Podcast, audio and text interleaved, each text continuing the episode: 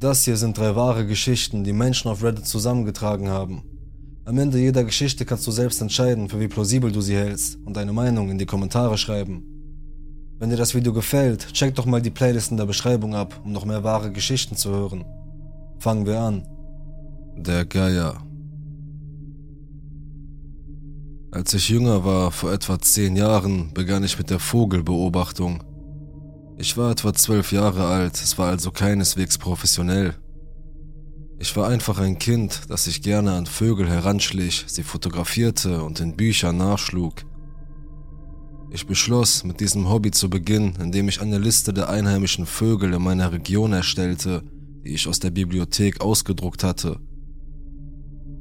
Jedes Wochenende wanderte ich durch die Nachbarschaft, die aus Vorstädten bestand, die an große, mit Gebüsch bedeckte Grundstücke stießen, um neue Vögel zu entdecken. Da es in der Gegend ein paar Teiche und einen großen Bach gibt, fand ich in den ersten Wochen ziemlich viele. Es gab jedoch einen Vogel, den ich aufgrund seiner Seltenheit in dieser Gegend als eine Art weißer Wal auserkoren hatte. Den Mönchsgeier. In meiner Gegend gibt es Unmengen von Truthahngeiern, sie sind am häufigsten, aber viel weniger Mönchsgeier. Sie sind etwas schwer zu unterscheiden, wenn sie zu hoch fliegen. Am besten kann man den Geier daran erkennen, wie viel grau-weiß auf den Flügeln ist. Wenn man näher herankommt, kann man eventuell den roten Kopf des Truthahngeiers erkennen, was ich leider oft nicht geschafft habe. Leider kann ich mich nicht mehr an das genaue Datum erinnern oder in welchem Monat es war. Ich glaube, irgendwann im Herbst. Aber an einem Wochenende beschloss ich, die nächsten zwei Tage damit zu verbringen, überall nach dem Mönchsgeier zu suchen. Wie üblich kletterte ich über den kleinen Drahtzaun, der ein nahegelegenes Gebüsch umgab, und begab mich auf die Suche. Verbotsschilder hin oder her. Normalerweise hat man das meiste Glück, wenn man Aasfresser am Straßenrand findet, aber hier gab es zufällig eine kleine, zweispurige Straße, die den nahegelegenen Bach spiegelte, direkt durch das Laub. Also schlug ich den Weg durch eine Art Mini-Wald in diese Richtung ein. So sehr es mich auch traurig machte, ein totes Reh oder Opossum zu sehen, so war es doch ein häufiger Anblick auf dieser Straße, die auf beiden Seiten offen ist und von Bäumen und Gestrüpp fast erdrückt wird. Es gibt einige Abschnitte der Straße, die durch das Laub, das sich über ihnen verzweigt, fast zu einer Art Tunnel werden. Es war unglaublich leicht, dass ein Reh oder ein anderes Tier in der Dunkelheit vor ein Auto sprang, ohne dass es einer der Beteiligten bemerkte, bevor es zu spät war. Ich hatte nicht viel Glück, es gab ein paar Krähen, die sich über ein Eichhörnchen hermachten und ich sah ein paar Enten auf dem Bach neben mir schwimmen, aber nichts Großes. Es wurde langsam spät, aber die Sonne war noch da. Trotz der Gefahren, die ein Spaziergang auf einem Waldweg im Dunkeln mit sich bringt, war ich entschlossen, so lange wie möglich unterwegs zu bleiben. Ich beschloss, einen kleinen Park am Ende des Weges zu erreichen und mich dann auf den Rückweg zu machen. Ich ging unter einem kleinen Laubtunnel hindurch, kam auf der anderen Seite wieder heraus und freute mich, die vertraute Form eines großen Vogels am Himmel kreisen zu sehen. Er hatte genau die richtige Form und Größe, um ein Geier zu sein. Doch ich hatte keine Chance, die Graufärbung seines Gefieders zu überprüfen, da das Sonnenlicht begrenzt war. Stattdessen musste ich ihm folgen, während er langsam tiefer sank nach etwa zehn Minuten landete er und ich schlich vorsichtig weiter, wobei ich alles vermied, was den Vogel auf meine Anwesenheit aufmerksam machen könnte. Ich sank tief auf den Boden und stellte fest, dass der Vogel auf einer kleinen Lichtung am Ende eines Parks gelandet war. Es handelte sich nur um ein kleines, offenes Feld, das leicht abschüssig war und auf dessen Spitze sich der Parkplatz befand. Ich war schon einmal dort gewesen, denn es war ein lustiger Ort für Kinder, den Hügel hinunterzurollen, weil er so steil war. Ich näherte mich dem Parkplatz von unten und war schon ganz aufgeregt, als ich das Gekrächze und die Schreie anderer Vögel hörte. Mönchsgeier sind aggressiver als Truthähne und ich hoffte, einen zu erwischen. Ich kam an den Rand der Lichtung und zückte mein Fernglas. Zwei Dinge fielen mir hier auf einmal auf. Erstens fand ich es merkwürdig, dass sie sich mitten im Park aufhielten und nicht näher an der Straße, wo man eigentlich Straßenkadaver vermuten würde. Aber, so dachte ich mir, Dinge können überall sterben, sogar mitten in einem Park. Zweitens stank es hier.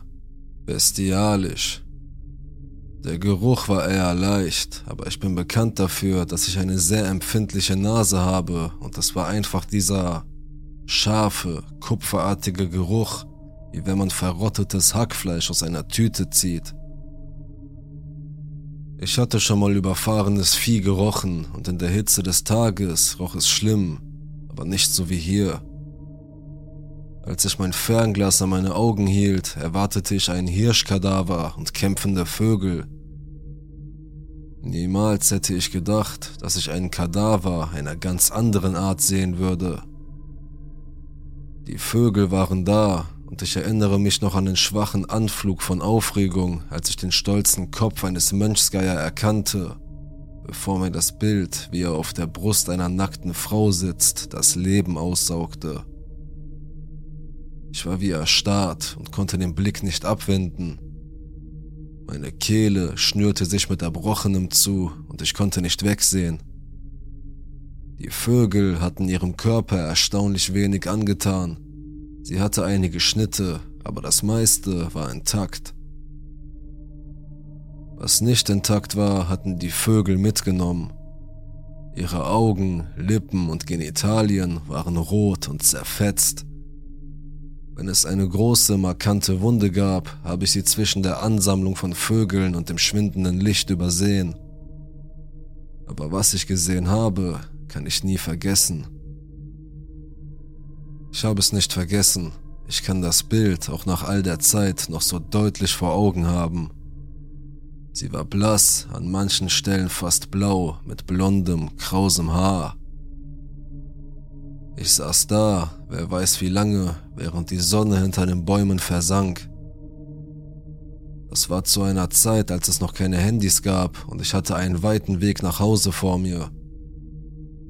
Jetzt wird mir klar, dass ich unter Schock stand und mich erst bewegen konnte, als mich die plötzliche Angst überkam, dass derjenige, der das getan hat, in der Nähe sein könnte.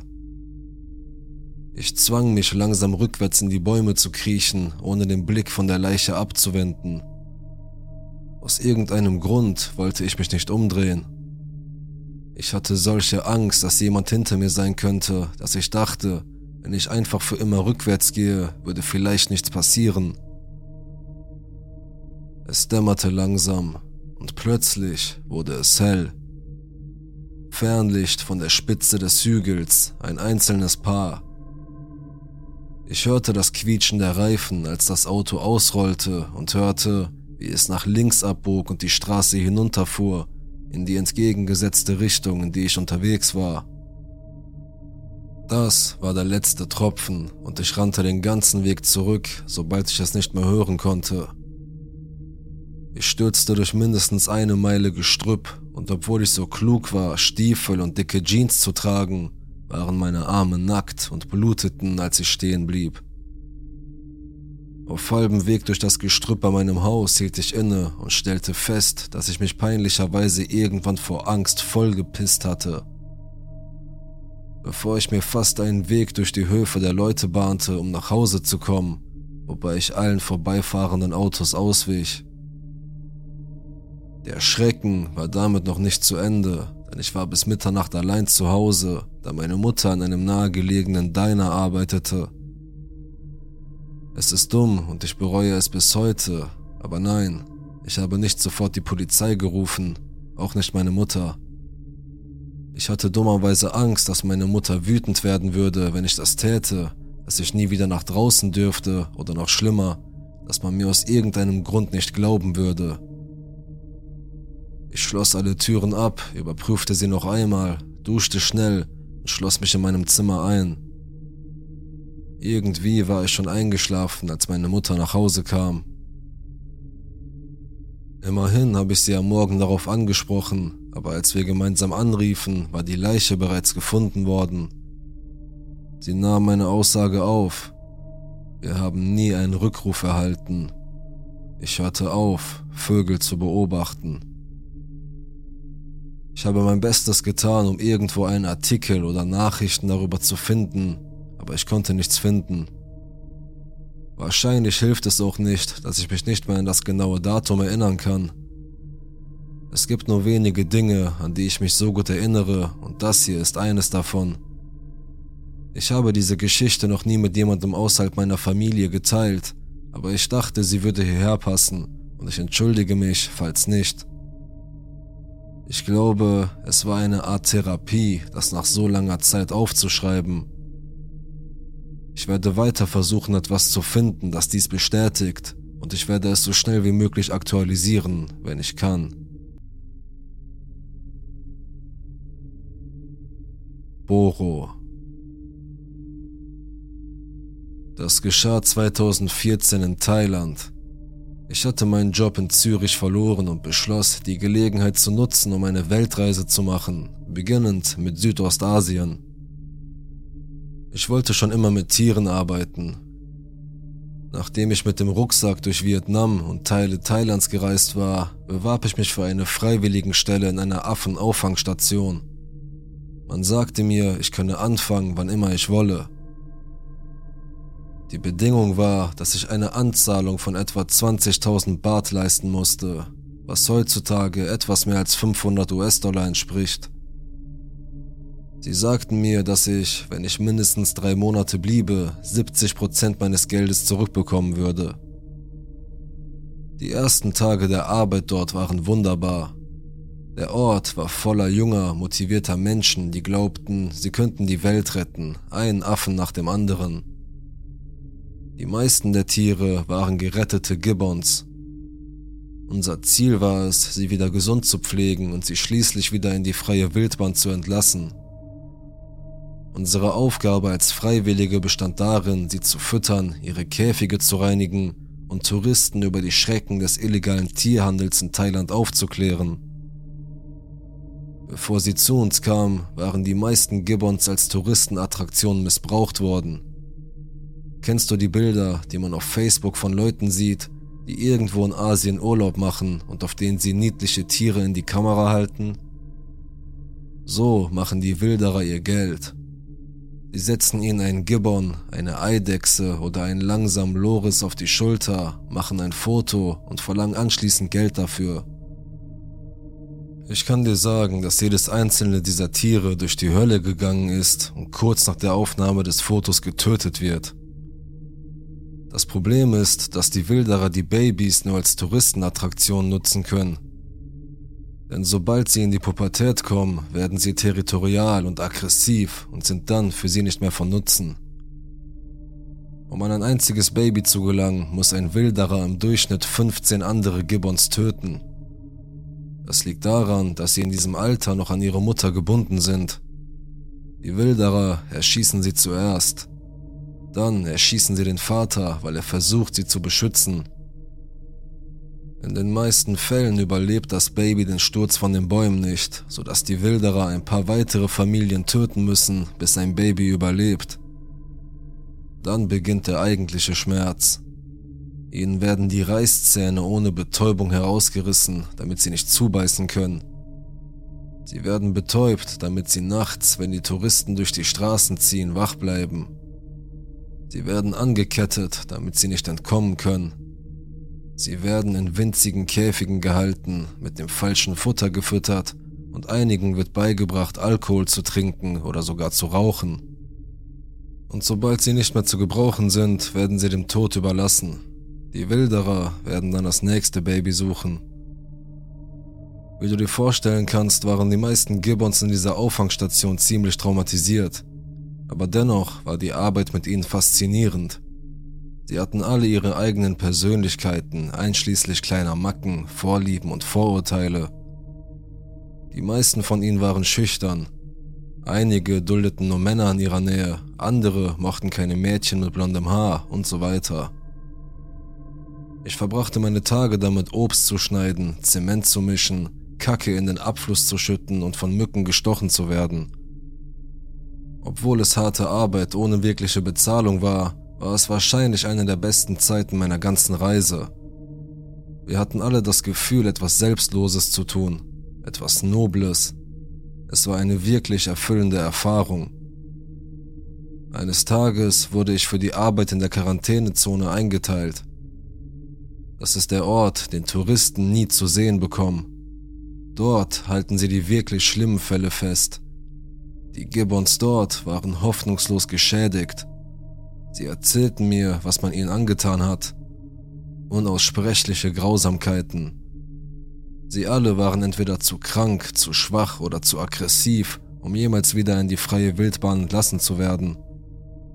Um es offen zu sagen, die meisten von ihnen waren völlig verrückt. Zuerst war Danini. Sie war hyperaktiv und zeigte selbstverstümmelndes Verhalten. Man musste sie immer zuerst füttern. Wenn sie sah, dass man einem anderen Käfig vor ihr Futter gab, drehte sie durch, riss ihren Wasserbehälter heraus, warf sich auf den Boden und begann, in ihren eigenen Arm zu beißen. Sie war auch ziemlich fies, die anderen Freiwilligen hatten mich gewarnt, dass sie versuchen würde, mich zu erschrecken. Sie versteckte sich in einer dunklen Ecke ihres Käfigs oder tat so, als wäre sie beschäftigt oder würde schlafen. Aber sobald man ihr den Rücken zudrehte, sprang sie mit einem ohrenbetäubenden Schrei an die Gitterstäbe hinter einem und rüttelte am Zaun. Ich habe mehr als einen Futterkorb auf diese Weise fallen lassen. Nachdem das ein paar Mal passiert war, hatte ich genug von ihrem Scheiß. Ich füllte meinen Mund mit Wasser und ging dicht an ihrem Käfig vorbei, mit dem Gesicht zur Seite, gerade weit genug, dass sie mich nicht erreichen konnte, wenn sie ihren Arm durch den Zaun steckte. Sobald ich hörte, dass sie sich bewegte, drehte ich mich sofort um und spuckte Wasser auf sie. Es hat sie nicht getroffen, aber sie hat danach nie wieder versucht, mich zu erschrecken. Dann gab es einen, der buchstäblich wie ein Zombie aussah und sich auch so verhielt. Sein Name war Fanta. Er war durch eine Infektion auf beiden Augen erblindet. Sie waren weiß und trübe. Große Teile seines Fells waren ausgefallen, was ihm ein sehr altersschwaches Aussehen verlieh. Er schwang nie und bewegte sich nur, indem er langsam an den Ästen in seinem Käfig entlang lief. Während der Fütterungszeit musste man mit seinem Futterkorb rütteln, damit er wusste, wann er zum Fressen kommen musste. Eine andere wurde Pam genannt. Sie war etwas Besonderes. Man hat mir nie gesagt, was mit ihr passiert war, aber ihr fehlten ein Fuß, eine Hand und alle Finger bis auf zwei an der anderen Hand. Man musste ihr Essen in wirklich kleine Stücke schneiden, weil sie nur schwer essen konnte. Sie war schon alt für einen Gibbon und sehr ruhig. Und doch war da etwas Ungewöhnliches in ihren Augen, etwas Intelligentes. Sie war der einzige Gibbon, den wir anfassen durften. Das mussten wir auch, denn wir mussten ihren Stumpf eincremen und pudern. Sie hasste das Puder und ließ es nur zu, wenn sie vorher ein wenig massiert wurde. Wie alle Gibbons in diesem Gebiet war auch sie allein in ihrem Käfig. Ich schätze, sie vermisste es einfach, von einem Partner gepflegt zu werden. Eine thailändische Mitarbeiterin erzählte mir die Geschichte, wie vor einigen Jahren ein Freiwilliger der ihren Wasserbehälter reinigen wollte, diesen leer vorfand. Das war ungewöhnlich für Pam, denn mit nur zwei Fingern war sie nicht in der Lage, so schnell zu trinken. Er drehte den Behälter auf den Kopf, nur um sicher zu gehen, als ein dunkelgrüner Skorpion herausfiel und davonkroch. In der Quarantänestation gab es noch ein paar weitere Affen, deren Namen ich bereits vergessen habe. Aber einen Namen werde ich nie vergessen. Boro. Boro war riesig für einen Gibbon und stark. Wenn er dein Hemd zu fassen bekam, konnte er dich zum Käfig ziehen und es dir mit einem Ruck vom Körper reißen. Das gleiche galt für Haarbüschel. Während die meisten Gibbons während der Fütterungszeit sehr aufgeregt sind, war Boro anders. Als ich mich zum ersten Mal seinem Käfig näherte, kam er nicht einmal herunter, um zu sehen, was er für ein Futter bekommen würde. Ich konnte schon hören, wie er oben in seinem Käfig an etwas kaute. Schwarze Federn schwebten von seinem Ast herab. Irgendwie hatte er es geschafft, einen Vogel zu fangen, und Boro war einer der wenigen Gibbons, die noch ihre Reißzähne hatten. Auch mit seiner Lunge stimmte etwas nicht. Er war der Einzige, den man wirklich atmen hören konnte, und wenn er sang, was er nicht oft tat, hatte er diesen seltsamen, rasselnden Ton drauf. Oh, und er war auch mit Hepatitis infiziert. Ich weiß nicht mehr welche. Und da er gerne mit Kacke um sich warf, waren seine Hände manchmal mit Fäkalien bedeckt, so dass man besser aufpassen sollte, dass er einen nicht kratzt. Sie hatten schon ein paar Mal versucht, eine Freundin für ihn zu finden, aber es hat nie geklappt. Es schien, als würde er andere Gibbons einfach hassen. Und aus irgendeinem Grund hasste er mich wirklich sehr. Man hatte mir gesagt, dass Boro neue Freiwillige nicht gern hat. Aber bei mir war es eine andere Ebene. Wir benutzten zum Beispiel einen Wasserschlauch, um die Käfige von Kot zu befreien. Der Wasserdruck musste ziemlich hoch sein, denn nach einiger Zeit in der Sonne war der Kot trocken und klebte regelrecht an den Gitterstäben des Käfigs. Gibbons mögen es nicht nass zu werden. Deshalb verstecken sich die meisten von ihnen in einer der oberen Ecken, während wir den Käfig reinigten. In diesen wenigen Minuten hatte ich das Gefühl, dass ich das Sagen habe. Ich musste mir nicht ständig den Rücken frei halten. Ein Fehler bedeutete nicht gleich einen neuen Kratzer oder einen Urinfleck. Aber für Boro bedeutete der Schlauch nichts. Immer wenn ich in die Nähe seines Käfigs kam, versuchte er sofort in mir aus der Hand zu reißen. Es war ihm sogar egal, ob er dabei nass wurde. Ihm ging es nur darum, mich zu fangen oder mir etwas wegzunehmen. Wann immer ich in der Quarantäne arbeitete, konnte ich seinen Blick spüren was immer ich auch tat, er beobachtete mich. Jedes Mal, wenn ich in seine Nähe kam, versuchte er mich zu packen.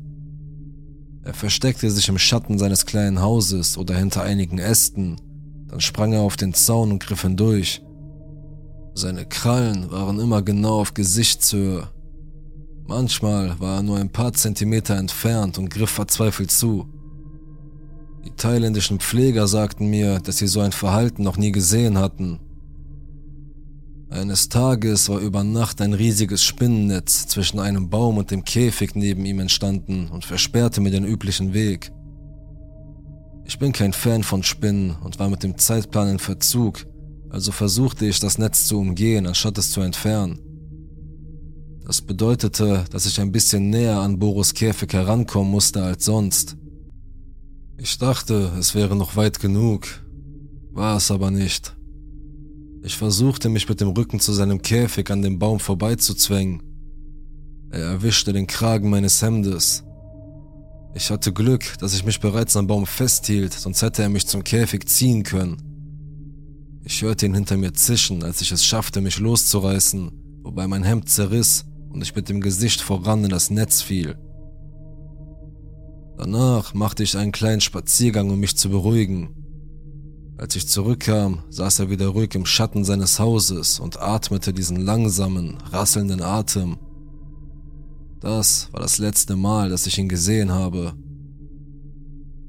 Die Dinge, die ich dir jetzt erzähle, habe ich nicht mit meinen eigenen Augen gesehen, aber die Pfleger erzählten sie uns ein paar Tage später beim Mittagessen. Als die Tierpfleger und einige Freiwillige an diesem Morgen in der Quarantänestation ankamen, hatten sie das Gefühl, dass etwas nicht stimmte. Gibbons singen normalerweise, vor allem in den frühen Morgenstunden. Wenn sie sich richtig ins Zeug legen, kann man sie schon von weitem hören. Aber an diesem Morgen war es still. Das erste, was ihnen auffiel, als sie das Gelände betraten, war eine riesige rote Pfütze unter Fantas Käfig. Was von ihm übrig war, hing im Futterbereich. Sie fanden Teile von ihm in seinem Futterkorb, außerhalb seines Käfigs und auf dem Boden. Das zweite, was sie bemerkten, war, dass Boros Käfig leer war. Die Stelle, an der sein Häuschen an der Rückseite des Käfigs festgeschraubt war, war verrostet und mit seinem Gewicht und seiner Kraft gelang es ihm, sie herauszureißen und sich durch das entstandene Loch zu quetschen. Dann muss er Fanta an den Rand des Käfigs gelockt haben, indem er mit seinem Futterkorb klapperte. Keiner der anderen Gibbons wurde verletzt, zum Glück. Es war zum Teil meine Schuld, dass er entkommen konnte. Die Freiwilligen sollten die Unversehrtheit der Käfige mindestens einmal pro Woche überprüfen. Das Werkzeug, das wir dafür benutzten, war ein langer Stock mit einem Metallhaken an der Spitze. Damit hätte man an den rostigen Teilen des Gitters ziehen sollen, um zu sehen, ob sie noch halten. Aber diese Art von Arbeit war sehr mühsam. Das Werkzeug war schwer, die Gibbons drehten immer durch und schnappten es sich. Man musste an schwer zugängliche Stellen in dem Gebiet gehen und so weiter, so dass sich fast niemand darum kümmerte, es richtig zu machen. Das Team, das die Gibbons fangen sollte, bestand buchstäblich aus einem einzigen Mann mit einem Blasrohr. Er war wirklich ein toller Kerl. Er brachte uns bei, wie man Reis im Bambus kocht, und er konnte in Sekunden schneller auf einen Baum klettern. Aber er war auch ein Alkoholiker. Fast jede Nacht trank er eine Flasche Sang-Som und versuchte dann in den Bungalow der Frauen einzudringen. Niemand hatte wirklich die Hoffnung, Boro wieder einzufangen, es sei denn, er würde von selbst in seinen Käfig zurückkehren, was einige Gibbons vor ihm tatsächlich taten. Von dem Moment an, als man mir mitteilte, dass Boro entkommen war, wurde die Arbeit in der Auffangstation für mich ziemlich stressig. Ich stellte mir immer vor, dass er mich von den Bäumen aus beobachtete. Sie suchten im Wald nach ihm, aber es gab keine Spur von ihm. Nicht ein einziges Mal hörten wir ihn in der Ferne singen. Trotzdem zuckte ich jedes Mal zusammen, wenn irgendwo hinter den Bäumen ein Ast knackte in den nächsten Wochen hörten wir, dass einige Touristen von einem wilden Gibbon angegriffen worden waren. Sie gingen in den Wald und suchten nach dem Übeltäter, aber es kam nichts dabei heraus. In der folgenden Nacht wurde ich von einem vertrauten Geräusch geweckt. Zuerst dachte ich, es sei das Schnarchen meines Mitbewohners. Dann merkte ich, dass es aus dem Fenster kam, das kein Glas, sondern nur ein Moskitonetz hatte. Ein langsamer, rasselnder Atem. Es war Boro. Es war stockdunkel, aber ich bin sicher, dass er es war. Er hielt alle paar Sekunden den Atem an, als ob er wollte, dass es still ist, damit er auf etwas lauschen konnte. Ich lag einfach da und versuchte, keine Geräusche zu machen. Ich überlegte, was ich tun würde, wenn er sich entschließen würde, ins Haus zu kommen. Mein Plan war, meinen Körper mit meiner Decke zu schützen. Meine Mitbewohnerin würde mir sicher helfen. Nach einigen weiteren Augenblicken hörte das rasselnde Atmen ein weiteres Mal auf. Es setzte nie wieder ein. Er war verschwunden. Am nächsten Tag sagte ich unserem Chef, dass ich gehen würde. Es war nicht nur wegen Boro. Einige der anderen Leute, die ich wirklich mochte, gingen auch. Ich hatte einfach das Gefühl, dass meine Zeit dort vorbei war. Es gab noch viele andere Orte auf der Welt, die ich sehen wollte. Ich bin mir sicher, dass sie sich mit dem Geld, das ich ihnen hinterlassen habe, ein paar neue Käfige leisten konnten, also hatte ich kein schlechtes Gewissen. Ich weiß nicht, ob Boro jemals in die Auffangstation zurückgekehrt ist.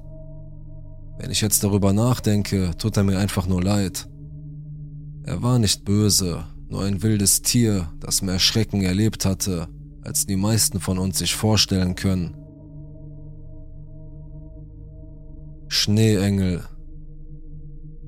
Vor etwas mehr als zehn Jahren kam ich gerade aus dem College und zog für etwa neun Monate zurück in das Haus meiner Eltern, um kostenlos Miete und Essen zu bekommen, bevor ich den Staat verließ, um ein Studium zu beginnen. Meine Eltern sind sehr nett und haben mir einen eigenen Raum im Haus zur Verfügung gestellt, aber als 22-jähriger Single in einem Haus in der Provinz zu leben, ist sicherlich nicht ideal. Aber ich hatte keine anderen Möglichkeiten, also suchte ich nach einem Job, mehr um mir die Zeit zu vertreiben, als um Geld zu sparen.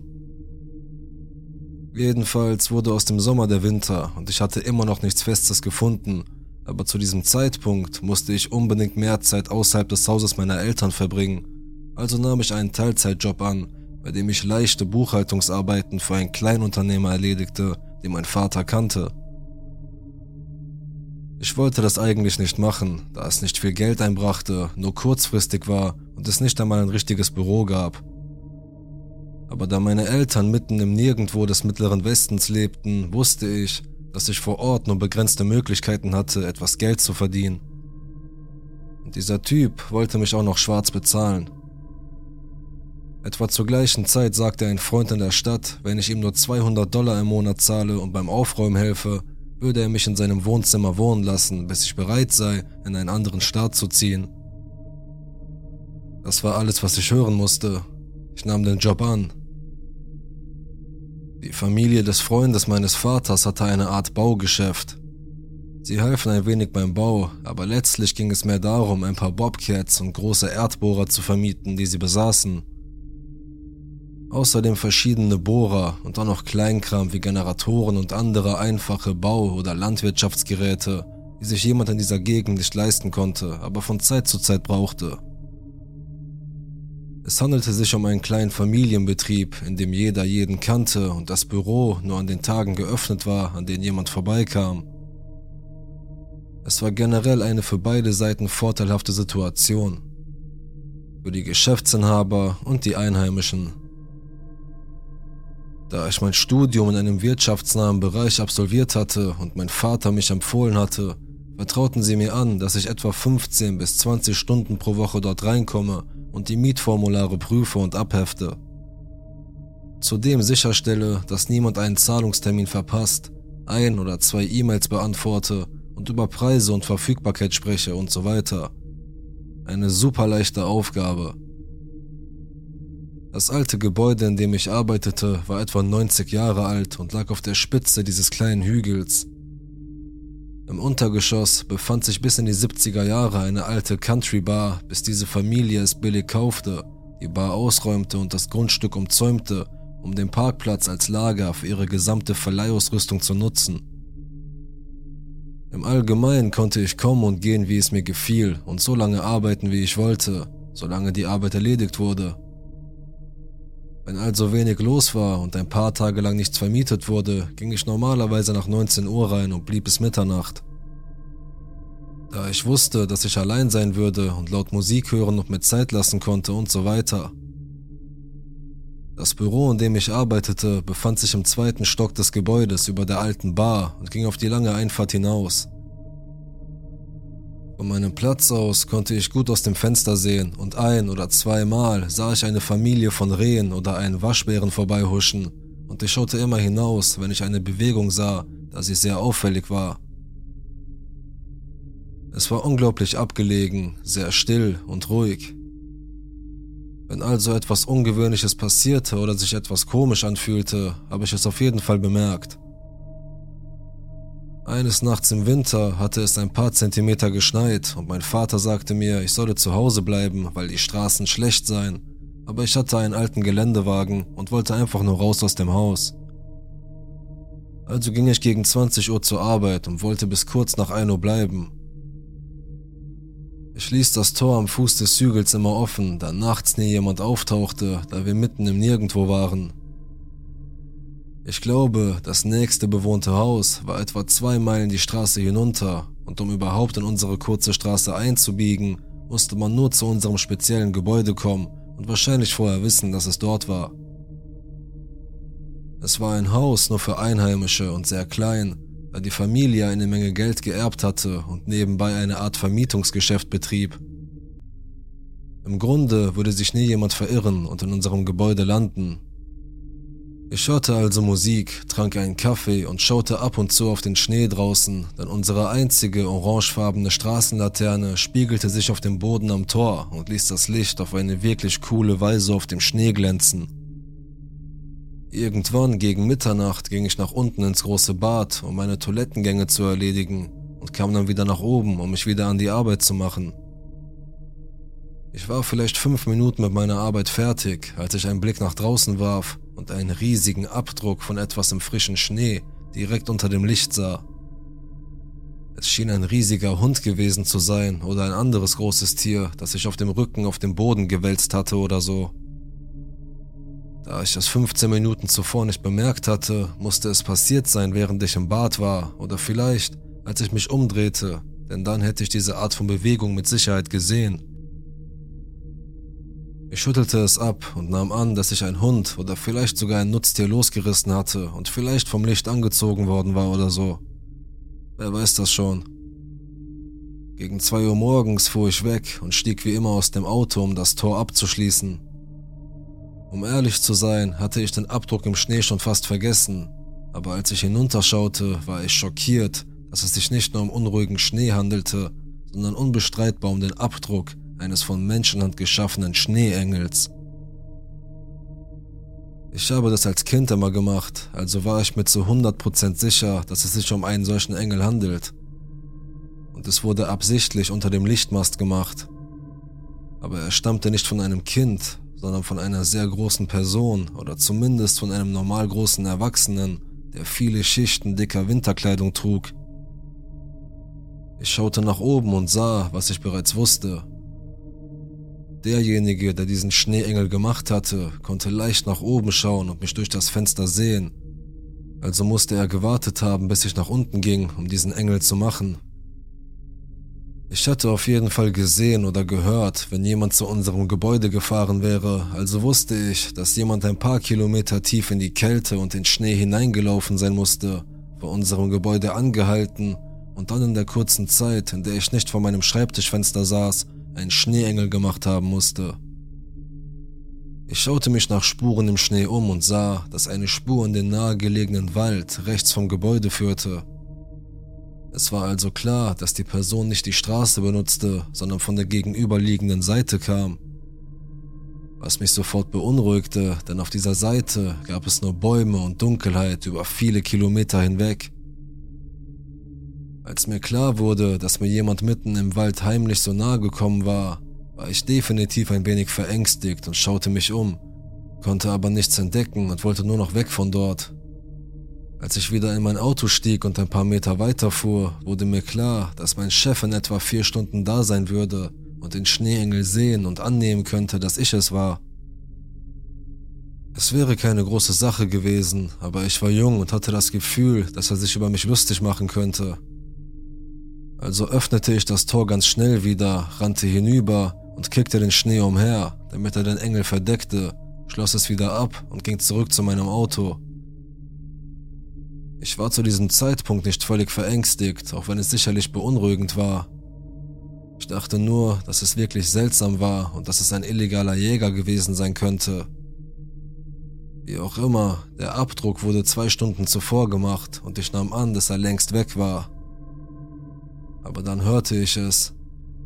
Als ich in meinen Geländewagen stieg, ertönte aus dem Wald ein lautes, schrilles Lachen. Es hörte sich fast wie ein falsches Lachen an, wie das der Hexe im Zauberer von Oz oder so etwas, als ob jemand es tatsächlich vortäuschte, um zu zeigen, dass er keine Angst vor mir hatte. Oder wie ich reagieren würde, wenn ich wüsste, dass sie sich auf unserem Grundstück über mich lustig machen würden. Es war nahe genug, dass ich wusste, dass sie mich wahrscheinlich sehen konnten, aber ich konnte sie überhaupt nicht sehen, da es außer der Straßenlaterne, unter der ich stand, keine Beleuchtung gab. Nach ein paar Sekunden des Lachens hörten sie auf.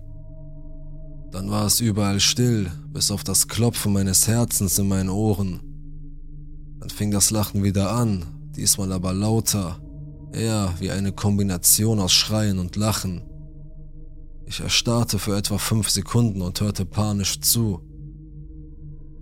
Ich habe viel Zeit in dieser Gegend verbracht und weiß, wie sich Kojoten und Füchse nachts mit ihren hohen Schreien während der Paarungszeit anhören, also kann ich das nicht völlig ausschließen.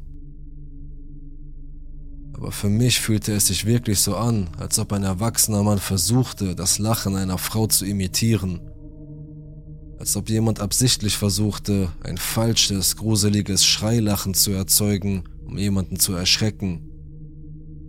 Nun, es hat verdammt nochmal funktioniert. Nach diesen fünf Sekunden war ich sofort voller Adrenalin, stieg in mein Auto und fuhr so schnell wie möglich weg, ohne von der Straße zu rutschen. Zu Hause war ich die ganze Nacht wach und versuchte es herauszufinden und erzählte meinen Eltern die Geschichte, als sie aufgewacht waren. Nachdem wir darüber gesprochen hatten, kamen wir alle zu dem Schluss, dass es eine von zwei Möglichkeiten war. Entweder hat sich mein Gehirn irgendwie eingeredet, dass die Schneeformation engelsförmig war, obwohl sie in Wirklichkeit nur von einem Tier verursacht wurde. Dann wären die Schneespuren und das Lachen nur von einem Kojoten oder Rotfuchs. Ich glaube aber nicht, dass es das war. Die zweite Sache, die ich wirklich glaube, ist, dass irgendein Einheimischer aus irgendeinem Grund herumgelaufen ist und beschlossen hat, sich mit mir anzulegen. Ich hatte keine engen Freunde mehr in der Gegend, die so etwas tun würden, und wenn doch, dann hätten sie es sicher erwähnt, um sich über mich lustig zu machen, weil ich vor Schreck weggefahren bin. Später fand ich heraus, dass im nächsten Haus ein sehr altes Ehepaar wohnte, so dass ich stark bezweifle, dass es einer von ihnen war. Was bedeutet, dass derjenige, der es war, nachts in der Eiseskälte in den Wald ging, nur um sich mit einem Fremden anzulegen. Ich habe keine psychischen Probleme oder eine familiäre Vorgeschichte davon. Ich habe keine Drogen genommen. Ich habe zu dieser Zeit gelegentlich getrunken, aber sicher nicht in dieser Nacht. Ich glaube auch nicht an das Paranormale, also habe ich mir darüber nicht einmal Gedanken gemacht. In meinem Herzen weiß ich, dass da draußen jemand war. Ich arbeitete dort weitere sechs Wochen oder so und hatte nie ein Problem, obwohl ich wusste, wo mein Chef seine Waffe aufbewahrte und ich vergewisserte mich immer, dass sie dort war, wenn ich meine Schicht begann. Und natürlich habe ich von da an immer das Tor abgeschlossen. Wenn ich an diese Nacht zurückdenke, dann hat mich am meisten erschreckt, dass er etwa zwei Stunden gewartet haben muss, bis ich weg war, nur um diesen Lacher zu machen. Er kannte mich nicht, ich hätte verrückt sein können und die Art von Person sein können, die wütend wird und versucht, ihn zu finden und anzugreifen aber er schien keine Angst zu haben oder sich zu kümmern, während er versuchte, sich mit mir anzulegen. Für irgendeinen x-beliebigen Typen ist das wahrscheinlich eine Geschichte, die er aus seiner Sicht erzählt, um alle seine Freunde zum Kichern zu bringen. Aber für mich ist dieser Typ, den ich Schneeengel nenne, derjenige mit dem Lachen, den ich nie vergessen werde.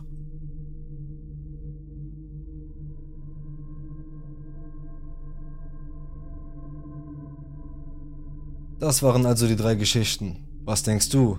Welche erscheint dir plausibel, welche eher nicht? Schreib deine Meinung in die Kommentare und abonniere den Kanal, um kein Video mehr zu verpassen. Man hört sich.